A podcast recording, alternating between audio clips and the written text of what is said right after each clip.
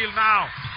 Oh, very, very good interception. And Suchan has an easy run in the backyard for a two-pointer. That's why I call her a champ. Uh, from day one, number five for Taipei.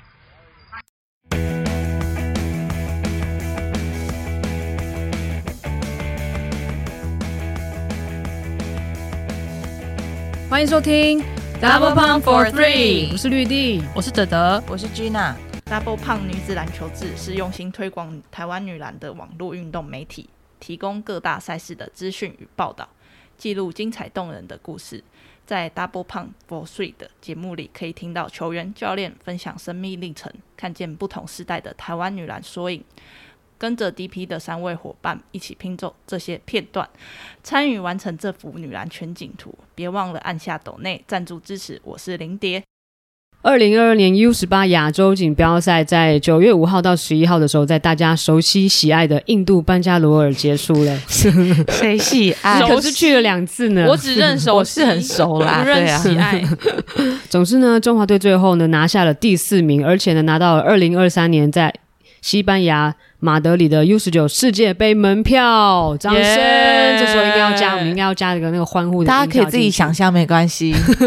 好懒惰的剪辑师哦，抱歉哦，这次的比赛内容跟过程真的非常的令人振奋跟感动，透过转播也让更多的人看见，然后很多原本可能不认识这些的球员。有很多新球迷加入，那我们的粉丝页呢也久违的出现了破万赞的贴文，非常多的人的关注。那上一次有这么多人的关注，有这样的荣景呢，已经是二零一七年的台北市大运了，所以这次也可以说是带起了另一波的风潮。而且呢，我们甚至是五度登上 FIBA 官网，获得了五篇报道，这也是空前绝后吧，在以前是从来没有发生过的事情。通常可能就是在赛事的报道里面，我们会有一一小段，或者是赛前的介绍会有一小段。所以呢，趁着这次，我们一定要好好的跟大家一起来回顾一下这一届的 U 十八，也谢谢这些辛苦的球员跟教练团。那先来跟大家前情提要一下，因为二零二零年的时候是受到疫情的影响，所以那一届的赛事是没有举办。那那一届呢，我们虽然也有 U 十八的培训，可是最后是没有出国。那一次大概是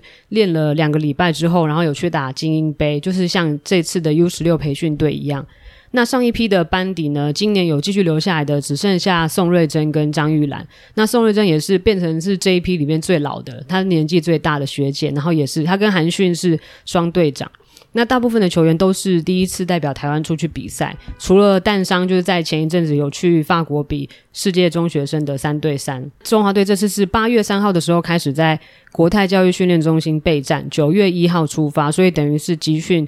短短不到一个月。那这也是我们继二零一八年之后呢，再参加 U 十八。然后呢，这次我们一到了那个印度班加罗尔之后呢，九月本来是九月五号那一天是首日的比赛，结果竟然遇到场馆因为暴雨淹水，然后完全没办法打，整个赛程都延后了。还蛮傻眼的。看到那个线洞出现的照片，真的不是一般的淹水，对，那就是台风等级，都已经淹到小腿肚，就是感觉东西都要飘起来的那一种。我也不知道他们是怎么在一天之内把那些积水全部排除，而且要把场地恢复到可以比赛的那个状态。Incredible India，真的我们本来隔天就想说 地板应该超滑，木板都泡烂。对啊，想说应该不太可能，因为照那个淹的那种程度，应该不太可能说一天就可以都完整的整理好，就没想到隔天就马上可以比赛了。说不定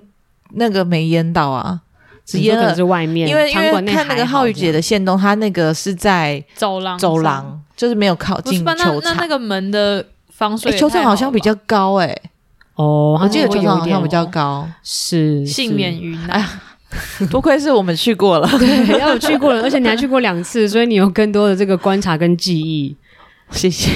但反正就是因为这样，第一天因为没有办法比赛就延后，但因为这样的延后也变成是压缩到后面的时间，所以变成是休兵日就取消。本来大家都有一天可以休兵调整的时间，就变成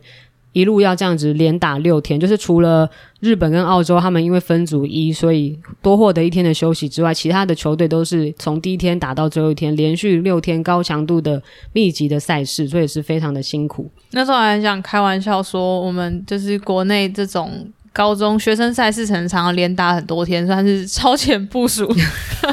让我们球员更习惯连打。还是很累，这什么黑色幽默的笑话吗？那我们这次呢，打进了六强，也是暌违六年了。上一次是二零一六年，那一批呢的 U 十八是四强吧，对四强，我刚你刚说我六强我说四强，暌违六年，没有，你刚刚打进六、哦，真的吗六强，回四味强，暌违六年打进四强。对，然后上一次是二零一六年嘛，那一批是彭晓彤、王敬婷、陈梦欣那一届，但是那个时候因为就是澳洲、纽西兰还没加入亚洲区，所以之后打的就比较困难一点。那亚洲杯这次的前四名就是可以去打二零二三年刚刚说过的 U 十八世界杯，呃 U 十九世界杯 可以去打他今天我觉得是不是应该开冷气？他好像没有还养分，还是说手上要拿着麦克风有点累？太多数字了混在一起了。反正我们上一次打进 U 十九是二零一一年，因为我们是在二零一零年的亚洲杯拿下第三名嘛，然后那一届世界杯我们是击败地主智利拿下第十一名。但其实我们二零一五跟二零二一也有去打 U 十九，只不过两次都是递补进去的。一次是因为日本违反 FIBA 的那个规定嘛，因为他们国内有出现两个联盟，所以他们就被取消资格。那二零二一是因为中国跟纽西兰他们因为疫情的关系就退赛。那这两次的 U 十九呢，我们都是拿下第十四名。好的，那我们这次的这个 U 十八呢，是由淡水上攻的陈美丽教练领军，然后教练团还包含呃蓝浩宇、浩宇姐还有杨雅慧。那我们这次是被分在，总共这次参加应该说参加 Division A 的球队总共有八支，那我们是分在 B 组，是跟中国、日本还有印尼呢分在同一组。那我们最后在预赛的时候是先拿下二胜一负，分组第二晋级。所以我们现在呢就要来回顾一下，我觉得这次的这次的整个过程，每一场比赛都非常的精彩，然后里面都有非常多值得记忆的这个亮点，所以呢很值得就是一场一场的跟大家一起来回顾。首先呢就是第一场。第一场初登场，我们就先对日本。那时候看到这个赛程的时候，就觉得哇，很硬，因为就是真的第一场就跟第一天、第二天就是先跟日本跟中国，然后都是非常强劲的的对手，然后觉得就是很不很不好打。但是呢，第一场比赛对日本的时候初登场，简直是惊呆啦！就是我们的表现实在是打得非常的棒，真的。就虽然说这些球员本来就是我们台湾在 HBL 的一时之选嘛，都是很最优秀的球员，可是因为出发前你很难想象会打出什么样的内容，毕竟我们已经有四年没有去打这样的国际赛。但是就是那时候对日本之后一开打，哇，尤其是那个肖玉文，整个禁区制霸，上半场就拿二十四分九篮板，然后全场还拿三十九分，打破了中国队的高颂在二零一零年决赛创下的三十七分的记录，真的。那场比赛真的整个过程当中都惊呼连连呐、从此以后，只要有任何 U 十八的选手在那个亚洲杯表现很优异的时候，主播就必须要提到说，但是这个 单场得分最高的记录是由我们肖一文所创下的我觉得应该要还是由那个印度那位主播来播报 的话，我们应该在他会难以播。放一段，我们应该在那个就是可能前面可以播放一段，截取一段。他现在在 为难剪辑师。我们可以帮你剪出来，然后让你放在哦。放在那里面，大家才余能够回味文一下。玉文、你玉兰，你许这个愿就有有一点困难，是说你希望以后每一次的亚洲杯都在印度举办吗？你还是把这个愿望收回吧。他也可以飞到别的地方讲啊，哎，说没错，他也可以。以飞到别的地方，被都在反正都在亚洲嘛，而且这次那个印度的你觉得他为什么要问那那么难以回答的问题？我觉得应该要剪掉。换来了一阵沉默莫名其妙嘛。这次大家真的普遍对那个主播都大就是大受好评，大家都好喜欢那个主播。没有，我觉得大家第一天都有一点觉得困惑，就傻眼嘛对，太傻眼。我第一天看第一场的时候，我就觉得他到他会不会吼到后面会没声音？我就说，我看他吼到什么时候，就吼到最后一场太。小看他了，真的。太厉连续六害了天每一场比赛，他都是用一样的这个态度跟一样的精神在投入，非常的厉害的，非常的佩服他。他也是这次赛会的另另外一大亮点。对，然后讲到那个肖玉文，他打破了这个得分的记录嘛，三十九分。我觉得这个记录也真的非常的难破。你看，毕竟上一次是二零一零年，隔了十二年之后才再有人打破这个记录。然后隔天呢，FIBA 官网马上就出了一篇专文介绍，介绍这个来自 HBL 淡水商工的两届篮板后，我觉得这也是台湾能见度，就是台湾女篮能见度提升的一个很重要的突破，因为往年在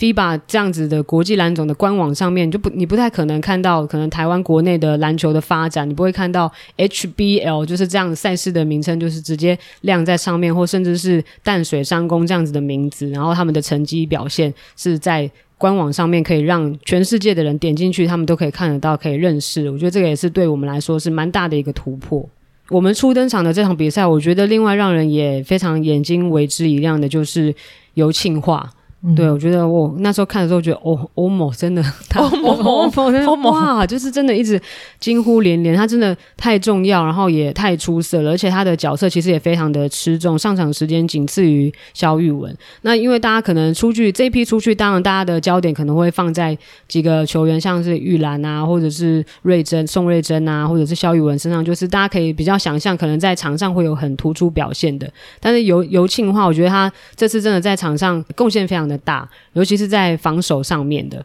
而且他这次也是赛会的等于是主攻记录的排行榜的第一名。我觉得以前大家就是看游戏化的时候，因为他在金欧可能是球权很多，不管他那个时候的角色是不是控球，但他都是场上球权很多的那种类型。然后你会对他的表现惊艳的时候，都是他可能打出一些还蛮绚丽的个人技巧，然后得分了这样。所以反而这一次他在国际赛上面，可能每一次的快攻他追到，然后他甚至他主攻盖下来，都会觉得说，哦，好像对这个人有更多的认识，然后还蛮惊艳，说他体力真的好好好，然后他防守真的很厉害，臂展超长。对，因为这次就是其实他本来在国中的时候，，JHBO 他就是 MVP 嘛，曾经帮助大伦夺冠。可是上了高中之后，他比较是在外面持球啊，或是传球比较多，后来也被定位在控球的角色。一度一度，而且上了高中之后，他就比较少出现碰撞性的动作。就那时候去访问他的时候，他自己也说，哦，不太喜欢碰撞，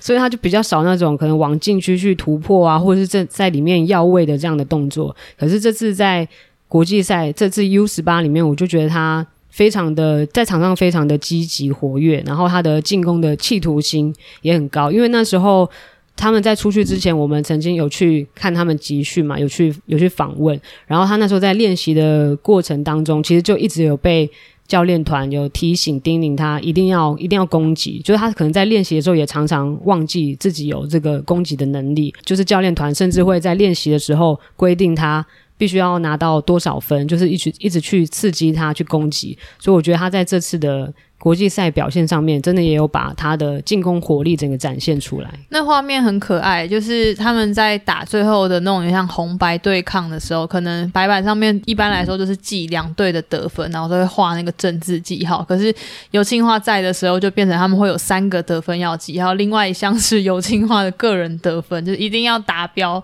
达标什么才可以可能有奖励或惩罚的那种，就是很严格的在对待他。我只想要一个很比较场外的事情，就是跟朋友一起在看这个比赛的时候，他就说啊，有庆华剪头发之后看起来比较不懒散。我要真的要再度跟他澄清，人家根本就没有懒散，人家只是风格比较慵懒。对，我觉得因为他在场上没有什么表情，然后好像就就是没有什么情绪，你会觉得他好像就是没有没有什么反应人。家明明就跑得很快，还主攻 抓篮板，但是他在篮球以外的时间，比如说你去访问他，或者是他那种，比如说摸头啊，或者他的表情，确实是属于就是比较慵懒，对，比较慵懒。的那那一种。人家摸头比较慢有什么动作很有性化慢抬头的动作很慢，这样。可是他场上很快，我下下次他来的时候，我真的会问他。陈美丽老师她也是非常喜欢游信化这个这个球员，她说她从国中的时候就一直觉得他是很不错的，所以我觉得他在这次的培训当中，或或者是到了真正正式的比赛，也是被教练团有激发出他的真正的这个潜力，就是他全部的这个火力，他所可以展现的，不管是在进攻还是防守上面，因为我觉得可能。防守上面有的时候大家不见得会那么容易去关注到，因为得分很容易嘛，你就是球在你手上，你投进了，大家就会看到那是你的得分。可是有时候他的防守，比如说他的一些补防啊，然后他的及时的及时的站位啊，然后他的火锅封阻啊，真的都非常的重要。再来就是第二场呢，第一场我已经觉得哇，我们已经打的真的真的蛮不错的，真的很好的时候，已经这样子觉得的时候，第二场对上中国，又是打出了写下历史的一场战役。第二场比赛是更是惊叹连连，太厉害了！一边看球，每一球都一边一边就是哇，我们怎么那么强啊？就是觉得好骄傲哦，这样很荣幸，然后就觉得整场比赛防守做的有够棒的，就是每个位置的轮转啊，然后补位啊，大家的默契。其实原本因为就预期应该会是一场非常困难的比赛，毕竟我们已经二十年没有赢中国了。那这些年来，我们好像有三十六次对战嘛，中间我记得 FIFA 官网三十六次，对包三十六次成人组啊，对对对，三十六次对战，我们都是输的，就是你很难想象自己赢中国的那个画面，因为就是二十年来都没有赢过，而且我们经常都是可能大比分的落败。尤其在青年层级输的比成年层级还要多，将近三十分每一场平均。对，所以就是一直是心中对我们彼此的对战是留着这样的印象的。然后加上中国在 U 十八这个层级，他们又是五连霸，所以就是觉得哦，这场比赛本来开打之前就觉得应该不是很很容易。然后正式开打之后，第一节中国又马上就领先我们十五分，所以本来就已经做好可能做好心理准备，觉得就差不多可能会是这样子的结果。但没想到呢，就哦不得了，就是这场比赛大家真的都非常的，我觉得大家非常的专心。然后大家很很勇敢，当然大家就很确实的执行教练团下达的指令。可是我觉得每个人他们散发出来的那种自信，就是他们也因为反正他们也没有去打过国际赛，所以虽然知道中国什么日日本很强，但是反正就没打过也不认识，就是有一种反正不认识所以也不怕的那种感觉。所以大家做起动作来都很果决，然后也也很很勇敢。然后整场比赛哇，你就看到连肖玉文他都一直。不断的超节快攻上篮，就是他很会超节，对他很会超节，真的很会超节。他在这个赛事里面真的好多超节，你他就是脑中一直有那个他一直超级快攻上篮的那个那个印象，就觉得哇，就是跟在国内是不一样的一个风景。而且他快攻真的很快，毕竟人家小时候是有稍微练过一下田径，真的很快。对，真的真的很快，真的很惊人。那这场比赛呢，也打出了我们的这个张玉兰。张玉兰在这场比赛十八分、四篮板、五助攻、四超节，隔天也是马上就登上了 FIBA 官网。然后他登上 FIBA 官网的时候，也是蛮霸气、蛮有自信的，就觉得说希望大家都能够知道，就是我们中华队的实力，就是我们台湾女篮真正的实力，让更多人看见。我觉得这一批球员就是真的像刚刚讲的很。勇敢，很不怕啦。也很自信。就我们在二零二零，他们在第一次集训的时候，虽然说只有留下来玉兰跟瑞珍，其实那一次尤清华还有入选，只是他受伤，对受伤，他没有去去培训。对，就那时候我们就有感觉到说，这这个世代的球员是比较敢表现自己，然后很有自信，可能也跟社群媒体有关系吧。就是大家都很关注他们，所以就带给他们。正向的自信，我觉得这件事情就是有反映在这次的比赛，跟以往看起来不太一样的感觉。所以所以对中国那一场，虽然第一节真的落后蛮多，但是没有真的完全觉得完蛋了哦。尤其是在第三节呢，就大家在拉锯的时候，心里会有点恐惧，因为很长，我们拉锯之后都会输球。抱歉，这个是已经已经打破这个魔咒了。这个过往的经验来说话，在这样的情况，又带着就觉得说这批球员感觉是可以做得到的那种心情在看这个比赛，所以到了后面的时候真的是手会发抖，太太紧张了。阿姨很紧张，姐姐真的是很紧张，对，但是就是很开心他们可以做到。这么棒，你有流泪吗？我没有，我就整整场，我就是从第一场比赛到第二场，我都一直处于一种 unbelievable 很惊叹的状态，印度主播的状态，就对，就是 天哪，very very very very very crazy，very impressive，very important，真的就觉得哇哇好强哦，哇好厉害哦，这的这种感觉，然后就是一直还处在那种很兴奋的，然后到后来就是这两场比赛也完全就是已经打出了打响我们的名号了，主播每一场比赛都要一。直提到我们的 Number Eleven 跟 Number Seven，他一直要叫大家一定要注意这瑞珍，瑞珍他也很对。后来他也提经常提到瑞珍，怎么他说他是圈片，他说他是我们队的圈片苏静苏静苏静苏静苏静，对对，就是十一号、七号还有五号，他一直不断的提到，一直到。打到了冠军赛，根本就也没有我们的时候，他还一直提到说，我们 Chinese 台北的十一号跟七号是他的 favorite，他台北队的 favorite 就是这两个人这样子。谢谢，谢谢他的分享。哎，他真的，他真的好可爱哦！就是真的，第一天看他在播报的时候，就会觉得有点听不懂，就是他到底在讲什么，然后自己一个人很激动很嗨。可是到了后面几天几场比赛之后，你就也会被他那个情绪给感染，而且你就感觉到他是真的非常的真心，就是他在吼的时候，他都是很真心的，他到底是做效果。不知道因为以前没有这好想知道他是身高，不是这个人但不知道他是谁，然后跟大家分享。对，刚刚讲到，这是我们相隔二十年之后再度的打败中国女篮。那上次是二零零二年的 U 十八，就是二十年前的 U 十八在台北。然后那那一年呢，那个我们的代表呢，其实就是文琪，现现在的佛光女篮助理教练文琪琪姐。我们才刚访问完的琪姐，是的，没错，她后来自己也有也有分享，后来也有其他的媒体有去访问她关于那一届的这个心得感想。我记得她那时候好像说，就是万人空巷那种，所有人都风靡全场，因为就是在呃在台湾比嘛，然后我们又是主场，然后又打败中国，相信那个现场的那种气氛一定是非常的沸腾的。就是随便拿那个二零一七年台北市大运的那种那种氛围去想象的话，就觉得一定是一定是很疯狂的。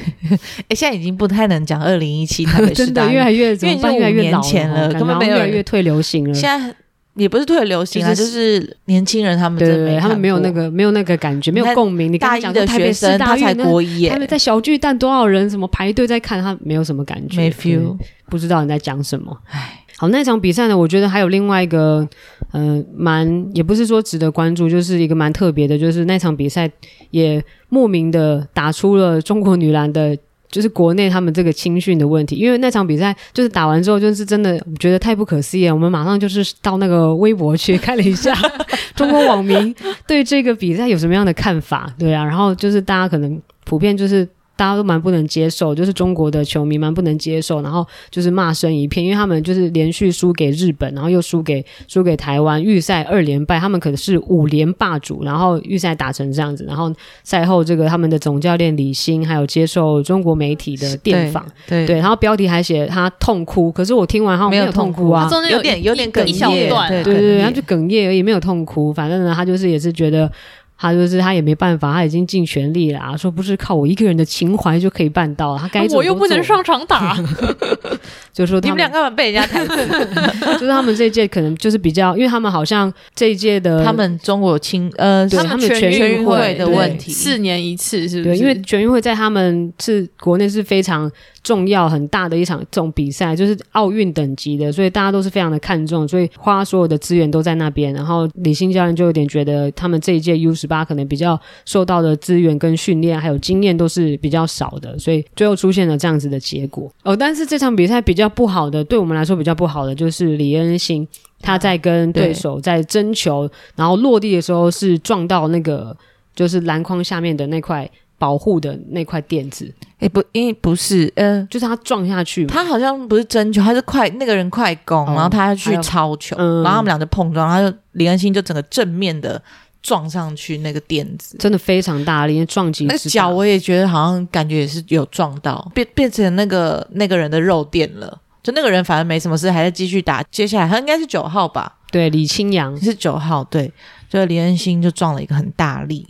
对，那真的撞超大。他撞下去的那个瞬间，就除了我们在看转播吓到之外，那个现场的那个印度的工作人员、拖地的工作人员都吓到了。都吓到都跳起来，这样是真的撞击力道非常的大，然后。撞击力道之大，也影响到后来就是有出现一些脑震荡的现象，所以接下来的比赛他也都没有办法上场，就是一路修到最后，就是比较可惜的地方。因为他在前面两场比赛其实也有蛮好的表现，呃，上次我们访问到的这个张亚莎莎。莎莎防护员，张亚婷。她就是也有提到说，就上次她有提到说，这个脑震荡是其实是非常危险的，然后也会有可能会引发很多后遗症，所以希望恩心就是可以好好休息，毕竟那个以后路还长啊，不要太勉强，就是等完全好了再回到场上。这件事情呢，就是引发了另外一个问题，就是有一位其他的运动项目的朋友就说问说，诶，我们有没有带队医去？当然是没有，我们就是有防护员嘛。可是我记得的，我确定的是，日本应该是他们是会带队医，就是他们在那个他们的那个行政人员是非常庞大的，就是各个项的招呼都很完全，所以或许我们这种有碰撞的运动项目，就是篮球真的碰撞太多，是是不是以后可能可以升级，可以带队医跟防护员去会比较安全？完整对完整标配。对啊，对啊，对啊，像到印度去，他们可能都很怕水土不服，所以连就所有的饭都是自己扛去，每天都吃调理包这样。那如果有个队医在队上，应该会就是安心很多吧，因为队医是可以开药的。对，就是希望之后接下来看是不是可能明年的 U 越来越完整对，就开始有这样的配置，慢慢的让它加上去。好的，然后所以呢，我们小组赛呢，后来最后一场就是跟印尼完全就是没有悬念的一场比赛，而且我们每一场呃每一节都只让对手得个位数，也是蛮凶狠的。就是他们最后我们最后是八十一比十六，让印尼只有四节打完，只有拿下拿下十六分而已。然后我们也顺利的呢在预赛以二胜一负，然后分组第二的姿态晋晋，也不是晋级啊，就是可以打四强资格赛。对，对，那四强资格赛就是也是非常的非常的重要，因为我们是第二名，所以我们对上了另外一边的分组第三名纽西兰。那前面其实这次预赛纽西兰看起来表现其实并没有非常好，因为我们看他对韩国输了将近三十分，然后前一天他们跟印度的时候还差差点打输，给我藏，就是就 是小朋友打比较不稳定就是一点，大家会觉得，呃，怎怎么会这样？就是还蛮，就是落差还蛮大。然后看转播的时候就觉得，好像这一批可能基本动作看起来没有特别的扎实。我们应该对战是十拿九稳，过关应该不会太困难，而且大概可以赢至少十，可能十五到二十分，因为他们跟韩国也是输了二十七分嘛，所以那时候是比较以比较轻松的心情来看，就是跟前面几场预赛比起来，就会觉得哦，这场比赛应该比较稳定。然后第一节也的确很快，我们就拉开十八分的领先。结果后来没没想到，这纽西兰他们大概也是有意识到这场比赛是非常的关键，赢了就是可以进四强，而且有世界杯的资格，所以他们也是拼尽全力，然后越打越好。而且他们发现自己有禁区优势之后，也是一一直不断的往里面打，然后内线的把握度啊，或者甚至是中距离也比前面几场比赛好的很多。对啊，然后我们就开始自己出现了一些乱流，半场还一度被追平，看的真的超紧张的。我觉得他们的技术细腻度的确好像比我们差一些，嗯，可是那个身材真的是很壮，就真的很壮，所以有一些篮底下的球、进攻篮板什么很就太粗了啦。我们感觉就是呃会花费很多体力在防守上面，然后进攻加上那一次。那一场比赛应该是三分线十六投一中，韩信在第四节那一颗非常非常非常关键的三分球，是我们全场唯一一颗。好了，也是投对时机，就终于进了。所以那场比赛也是让人家很紧张，可是还是保有一种就是还是会赢的那种感觉对对。可是真的很紧张，半场一度追平，然后一直打到第四节，我们还被人家追到剩下一分差，你会你就会觉得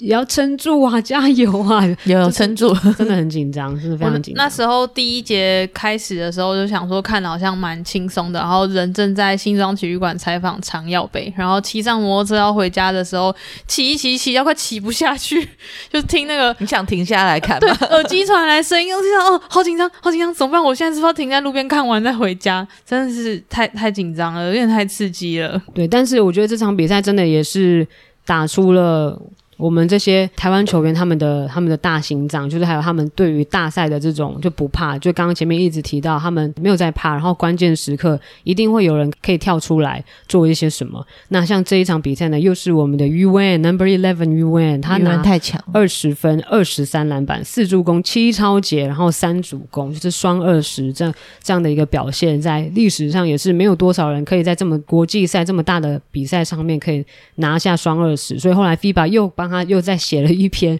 然后把他拿来跟几个也是在亚洲赛场上面，就是各国蛮主力的那些中锋，包含像韩国的朴智秀或者是中国的李月汝，就是把他把这几个有双二十表现的很厉害的中锋拿来比较，然后拿来中国的陈明玲，对，还有中国的陈明玲，你有没有发现李月汝那张照片背景就是他过的那个人是流星雨吗？好有有我有看到，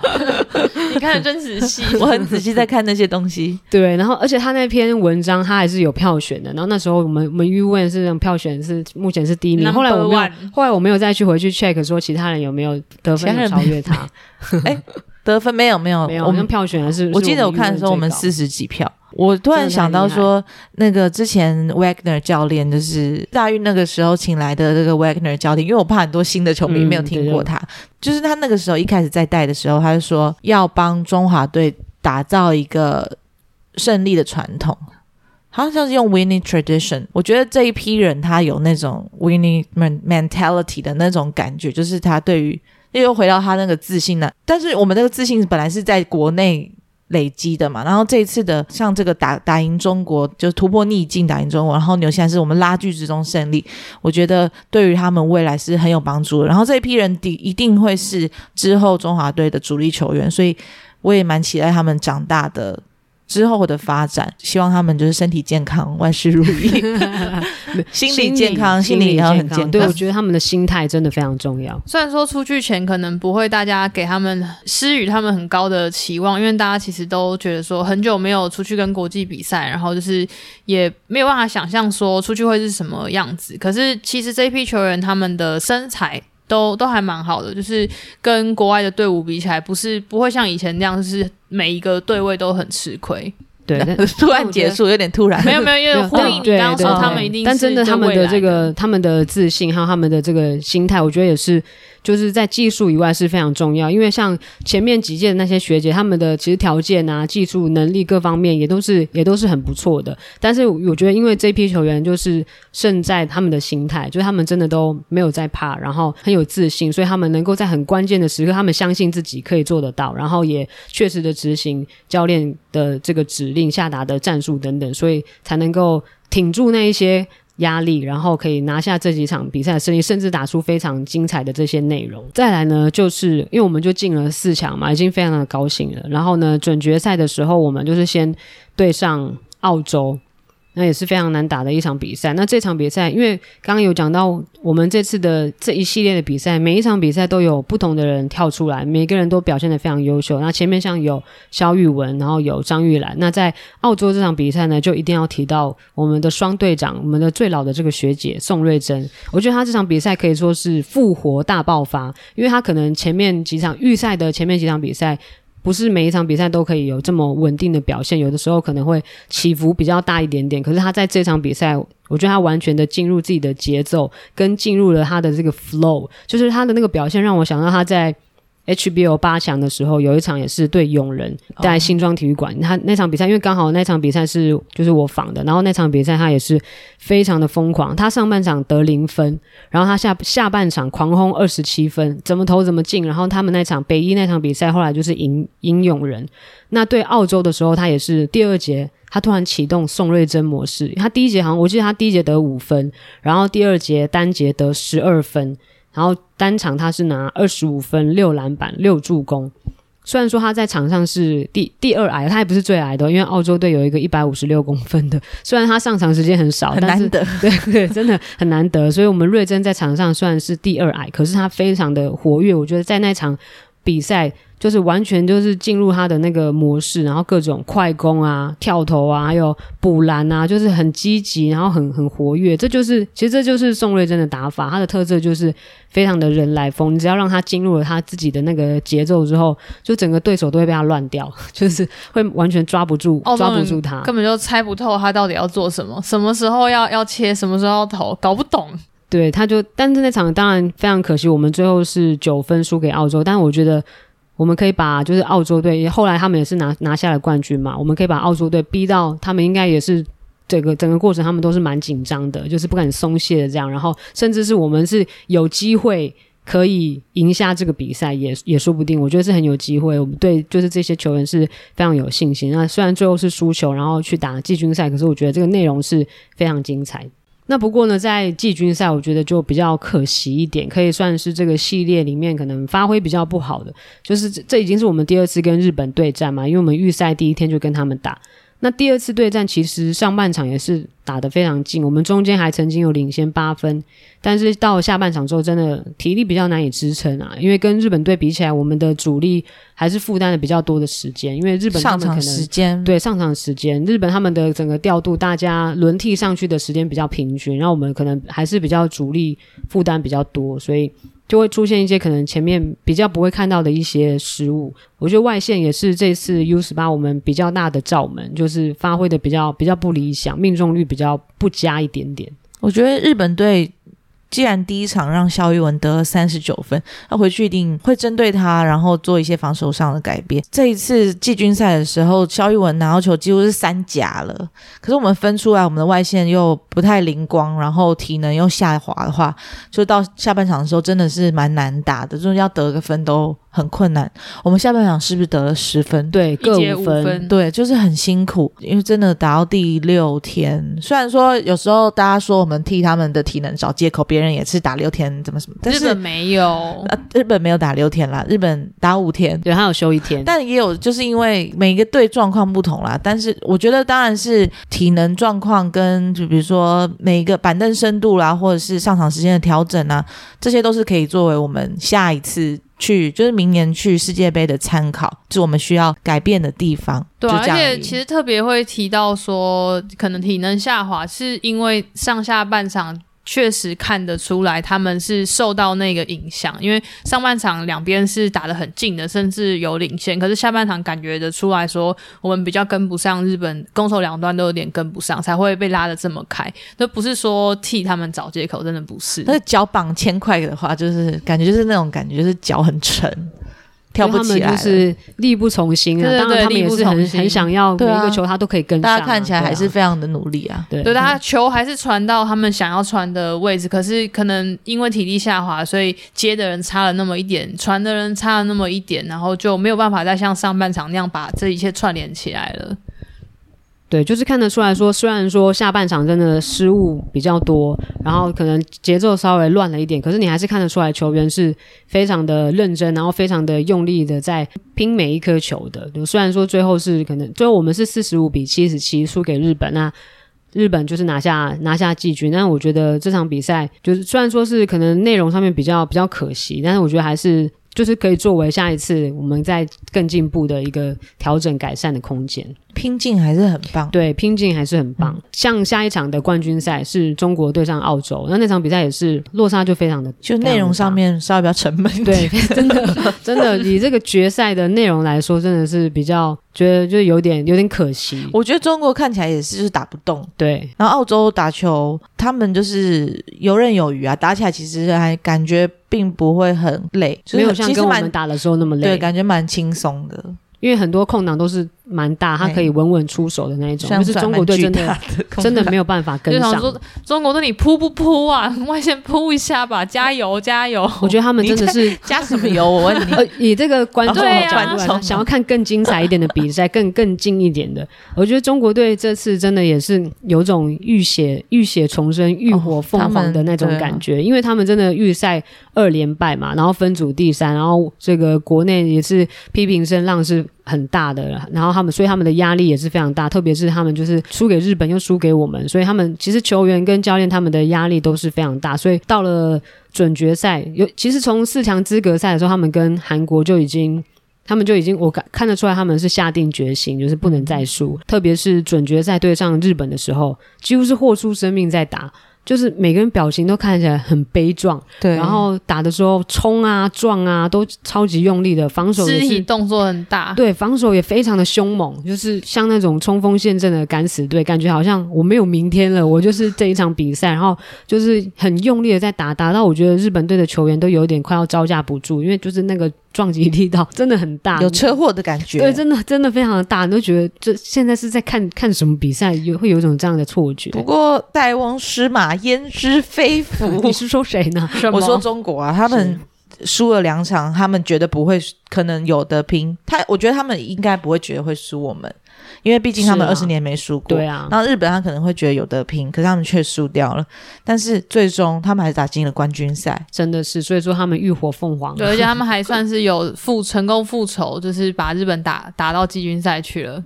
对那场比赛，那场比赛其实日本队外线也是蛮可惜的，就是很很很熄火。对，我觉得他们这一届的外线的稳定性比较不够一点，但也有可能是因为是在不是成人的层级嘛，是比较青年层级，本来稳定性就会比较不够一点。日本最后也是很可惜，无缘连五届闯进决赛。但是反正中国就是冠军赛被澳洲一路压着打，然后输的比我们还要多。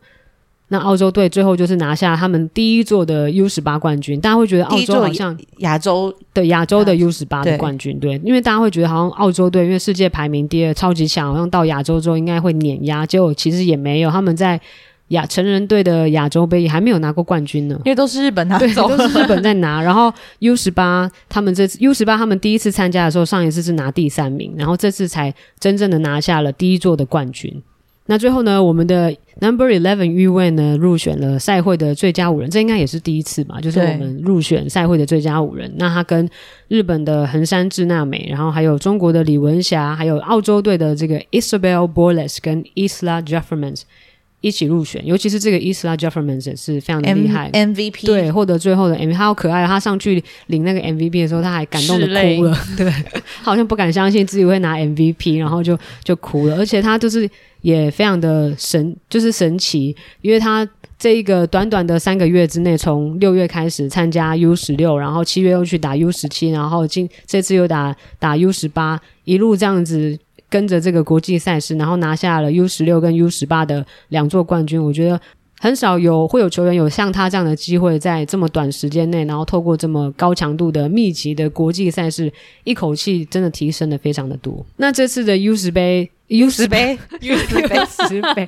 ，U 十八打就是这样子打下来，你还有什么样的心得感想吗？我我特别就是，虽然我们这次重心都放在中华队身上，可能没有像之前奥运那样会一直很认真看日本队的比赛，但这次看日本队比赛的时候，还是觉得那个有一个很矮的，一百五十八公分，都野七海，对，都野七海，然后觉得看他打球很很过瘾，就是会觉得应该是因为他身高又特别矮，然后就觉得看了很振奋人心。对他，他很厉害，我也蛮喜欢的。日本队的一百五十八公分的后卫，而且他上场时间非常的多，是也是就是主力。他的那个抛投非常的厉害，他是切进去之后抛投，他会突然换左手，他的绝招就是在跳进去进去抛投，而且是换手抛投，会所以又制造另外一个时间差。我要看一下他在就是他们